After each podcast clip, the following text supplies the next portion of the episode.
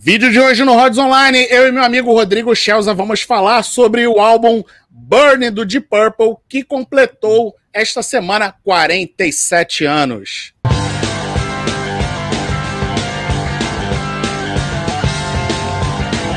Fala aí galera, beleza? Rodrigo aqui, sejam todos muito bem-vindos ao Rods Online. Se você não conhecia o canal, vou pedir para você se inscrever e para você que já é da casa. Muito obrigado por mais uma visita. Vou pedir para vocês deixarem aquele like maroto. E hoje, eu e o Rodrigão aqui, nós vamos falar sobre o Burn do Deep Purple, que esse, que esse ano completou, essa semana, na verdade, né? Completou 47 anos. Burn, que foi o oitavo álbum, né, Rodrigão? O oitavo álbum do, do Deep Purple, oitavo álbum de estúdio, e foi gravado em novembro de 73 e lançado no dia 15 de fevereiro de 1974. Ele tem aproximadamente 42 minutos de duração e conta com a estreia do David Coverdale e do Glenn Hughes no baixo. Certo, Rodrigão? Certíssimo. Essa é a chamada Mark III do Deep Mark III. Essa é o, então, é o, álbum de estreia da Mark III. O que você que que que tem a dizer aí, ô, Rodrigão, do, do Burnie, cara? Cara, uh, antes, assim, o, o, como, como o Glenn Hughes e o, e o David Coverdale entraram na banda, uh, o, o, David, o David Coverdale, quando entrou na banda, tinha 22 anos. Quando ele gravou o Burnie, ele, ele tinha. Ele, quando o Burnie foi lançado, ele tinha 23, né? Uh, e o Glenn Hughes era um garoto novo, ele não tinha experiência nenhuma, só, tive, só teve uma banda antes de, de escola. E o Glenn Hughes já era um músico estabelecido porque ele fazia parte do Trapeze, né, que é um trio, Sim. uma banda muito famosa dos anos 70, que tinha o Mel Galley, né, que foi o mentor do Fenômena, né, do projeto Fenômena, e, do, e tocou no Slide do White Snake, e também como o baterista era o Dave Holland, que foi baterista do Judas Priest durante anos, né? Um, o Glenn Hughes foi o primeiro a ser, a ser recrutado na banda e, é, é, por conta de, do sucesso que ele estava fazendo no trapeze, né? A ideia era ter um baixista que também cantasse algo totalmente diferente do Ian Gillan. Eles também chegaram a chamar o Paul Rogers para ser o frontman da banda antes do David Coverdale entrar, mas ele recusou porque na época ele estava montando o Bad Company, né? Uh, o David Coverdale foi escolhido entre mais de 500 demo tapes enviadas através de um anúncio que a banda fez é, no jornal Melody Maker. Tá? Uh, o álbum foi produzido pela própria banda, né, tendo sim, sim. o Martin Birch como engenheiro é, e como engenheiro do, do disco, né? E, e, ele mixou também, né? Uhum. E, e, gravado, e ele foi gravado a exemplo do Who We Think We Are e do Machine Head ele foi gravado no estúdio móvel do Rolling Stones.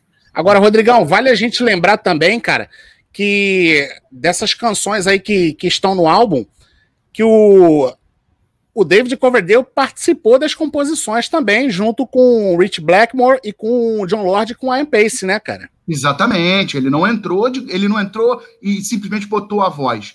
Eles começaram do zero, né? É, eles, eles tiveram esse tempo todo para juntar os músicos, e assim que o Blackmore estava é, satisfeito, né? Porque o Blackmore, né? É o, é o, cara, né? Era o cara, tinha que, tinha que passar por ele, né? E assim que eles fecharam, eles começaram o processo de composição do disco. E tem coisas do próprio uh, David Coverdale. Né? Isso. E aí vale, vale a gente. A gente vai falar da, das canções também, mas vale, vale a gente lembrar. É, são oito faixas. E aí, quando o álbum fez 30 anos, ganhou aí uma, uma versão com faixas bônus. E aí, nessa, nessa versão bônus, bônus do, do Burn, tem composição do Glenn Hughes, embora ele não tenha sido creditado. Exatamente. Na verdade, é, é, ele não foi creditado na época por problemas é, contratuais, né? E uhum. aí, no caso, é, quando teve essa remix aqui de 30 anos, né? Eles deram os devidos créditos ao Glenn Hughes, que eu acho, cara, que se não me engano, ele só não, não coloca a mão na, na Sail Away, a Mistreated e a instrumental A200, que é a última do disco. Que é a última faixa. Exatamente. O restante tudo tem participação do, do Glenn Hughes, né? E aí vale a gente lembrar. Né? Reflete bastante no, no, no som do Com disco. Com certeza, né? cara. Com certeza. Ó, e vale a gente lembrar também, Rodrigão, que é, esse álbum aí, ele trouxe dois singles pra gente, que foi a Burn e My Just Take Your Life, né? Que é a segunda faixa do, do álbum. Gravadora, a gente tem a EMI na, no, no, na Inglaterra e a Warner nos Estados Unidos, como era comum na época, né? E aí, Rodrigão, o que, que você tem mais aí de curiosidades aí de, de Burn? Cara, curiosidade eu não tenho nada mais, não. Já falei o que eu tinha que falar. Eu já então, falei o que eu tinha que falar. Vamos, então vamos, vamos falar. Vamos então vamos partir pro disco, cara. Vamos lá. Vamos falar aí. Cara, do... você tem, você tem é, um disco que saíram, saíram dois membros extremamente importantes, né? O Ian Gillan e o, e o Roger Glover, quando se juntaram ao Deep Purple no In Rock, eles fizeram uma mudança na sonoridade da banda absurda.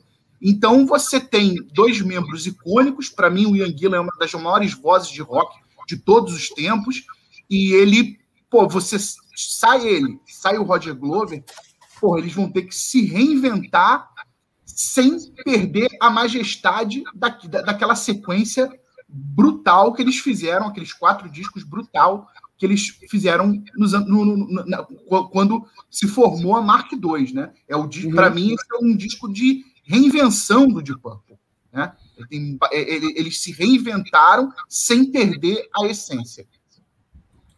E, cara, é, é, tem, um lance, tem um lance que você já falou aí, que foi justamente a, a, o som ele ficou com a cara do Glenn Hughes, né, cara? Ele tem muita influência de soul e funk, né?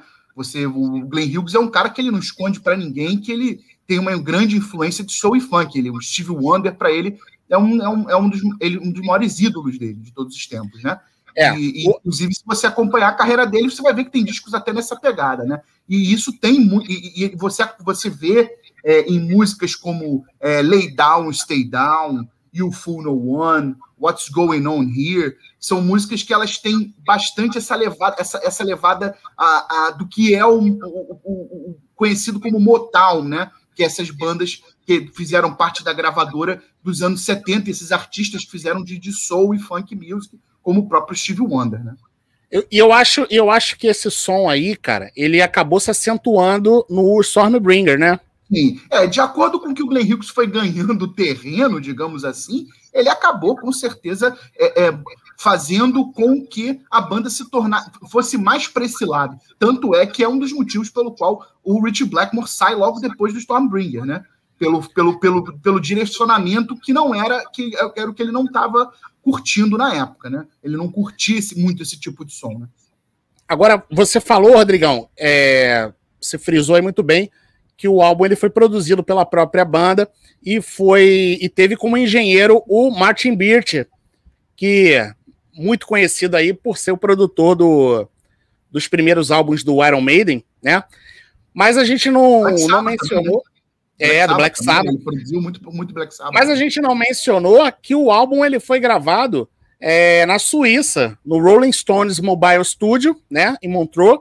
É, na e verdade, Fala, fala, Rodrigo. Continua, continua, continua. Vai lá, vai lá. Depois eu. Não, e ele foi é, masterizado e remasterizado na Abbey Road Studios em Londres.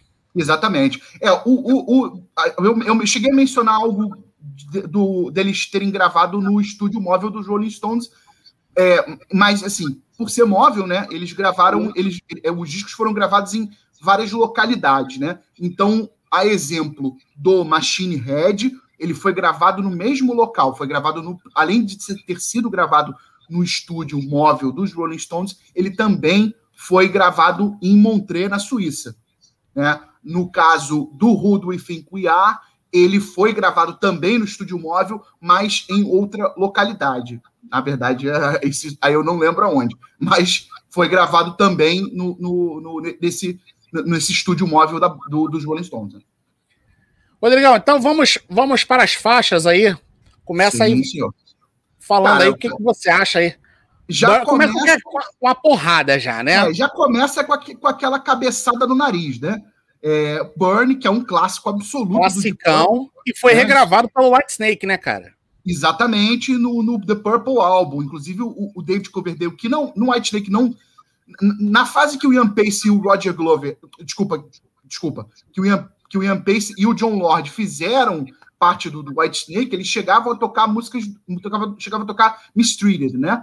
Uhum. Mas aí, depois de um tempo, o Glenn Hill, o David Coverdale, quando voltou com o White Snake, se não me engano, em 2003, 2004, aí ele incorporou, ele fez um medley, né? Burn, Stormbringer, e chegou a regravar no The Purple Album, que é um, um disco de versões do, do da, da, fase dele no Deep Purple, né? Cara, a, abre, abre o disco muito bem, né, cara? Ah, e aí depois pra, a gente. Mim, uma das maiores músicas que existe de todos os tempos de rock é Burn. É simplesmente sensacional. Eu não sei se é a sua, cara, mas é a minha preferida do álbum. Olha, eu acho que sim. Eu acho que sim. É, é, ela, é, ela é muito icônica, cara. Ela é uma música grande, né? Ela tem, ela tem várias mudanças na música. Ela ao vivo ela fica maravilhosa com a contribuição do Glenn Hughes fazendo só aquela parte You know we had no time, que é, é pô, é, é, é, absurdo aquele agudo absurdo que não tem no disco, né? Ah, tem, tem ela, mas não tem da forma como ela é feita ao vivo. E, cara, a música ela é uma, uma, uma, sucessão de riffs, e, cara, e ela e por ela ser longa, ela não cai a peteca de maneira alguma, ela fica na pressão o tempo inteiro. Ian Pace, pô, essa, levada de batera dessa música é uma referência para muitos bateristas, né? Porque a música é virada o tempo inteiro, solo de, de solo de teclado, solo de guitarra. Cara, é um, é um, isso é um debulho, né? Essa música, para mim, é um. Eu acho que é a, minha, é a minha favorita do disco. E aí depois a gente vem com o segundo single do, do álbum, que foi lançado é, também em fevereiro de 74, que é a My Just Take Your Life. Exatamente. Já é uma música com aquele groove é, influenciada pelo Glenn Hughes, né? Entra com aquele Hammond é, e pô, aquela entrada, aquela entrada de batera bem quebrada tal. E a música ela tem um groove muito legal, o refrão sensacional também. É, um, é, uma, é uma música muito impactante. O Glenn Hughes toca ela, inclusive, ao vivo até hoje. Aí a gente vem depois, na sequência, para fechar o primeiro, o lado A, a gente tem a Lay Down, Stay Down e tem a Sail Away, que é assinada pelo Rich Blackmore e pelo David Coverdale. É, a Lay Down, Stay Down tem também aquela levada de batera clássica, né? Aquele tipo, é um, tipo um paradido, tum, tum, tum, tum, tum, que é um é muito legal, a música tem toda quebrada. É, é bem funkeada, né, cara? Bem funkeada, bem funkeada. A Sail Away, ela é uma música que ela tem, ela, ela, é, ela é mais arrastada, né? Ela é mais puxada para trás. Também uma música, também uma música com ela, ela, ela vai mudando, ela tem uma frequência muito é, é, é, é ela, ela modula bastante, também muito boa, mais puxado, ela é, ela, é, ela é menos rápida que as três primeiras, ela dá uma cadência ao disco, mas também sensacional. Eu vou te falar, o Ian Pace, nesse disco, é uma, é uma, é uma das uh, performances dele mais inspiradas na discografia do Deep Purple. Sinceramente, tá? Esse disco, ele, ele é o. Todo mundo fala realmente. Ficou um pouco ficou um pouco é, mascarado pela entrada do Glenn Hughes e do David Coverdale, né? Mas, cara, a, a, o Ian Pace está extremamente inspirado nesse disco. E o Full No One também é uma música que tem bastante groove. Você vê que tem uma, uma pegada mais pro, pro, pra linha do Glenn Hughes, né? Uhum. Legal. Bom, aí a gente tem What's Going On Here. What's Going On Here é um dueto, né? Entre o Glenn Hughes e o, e o, o David Coverdale. É, pô, uma música, um rock and roll, né? Ela é mais direta, é um rock and roll muito boa. Aí a gente tem a Miss Thread, que também é assinada só pelo, pelo Rich Blackmore e pelo Coverdale. É, essa música é um clássico, né? É outra música, outra música bem longa também, é a mais longa do, do álbum, né? E, e, é um, e é um clássico do Deep Purple, é um clássico dessa fase também. Inclusive, o próprio uh, Rich Blackmore, quando montou o Rainbow, ele levou essa música. Tem uma versão uh, do Rainbow Live on Stage com o Dio cantando ela, é simplesmente espetacular.